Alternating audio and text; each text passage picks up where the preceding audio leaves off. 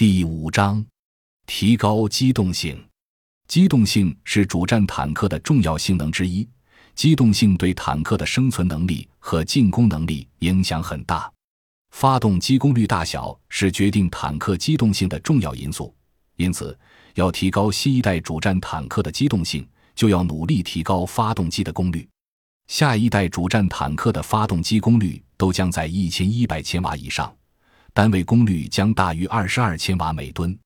德国三百四十五公司研制出一种更大功率的动力装置，即欧洲动力装置的改进型，其最大功率为一千二百一十千瓦，最大扭矩为五千牛米，均比标准型机提高百分之十，而体积却比豹二元发动机约减小三立方米，油耗也减少百分之十五。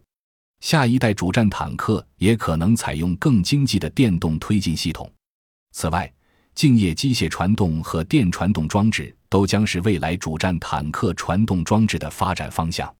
静液机械传动装置具有无极变速和无极改变转向半径的性能，比纯静液传动效率要高。感谢您的收听，本集已经播讲完毕。喜欢请订阅专辑，关注主播。主页更多精彩内容等着你。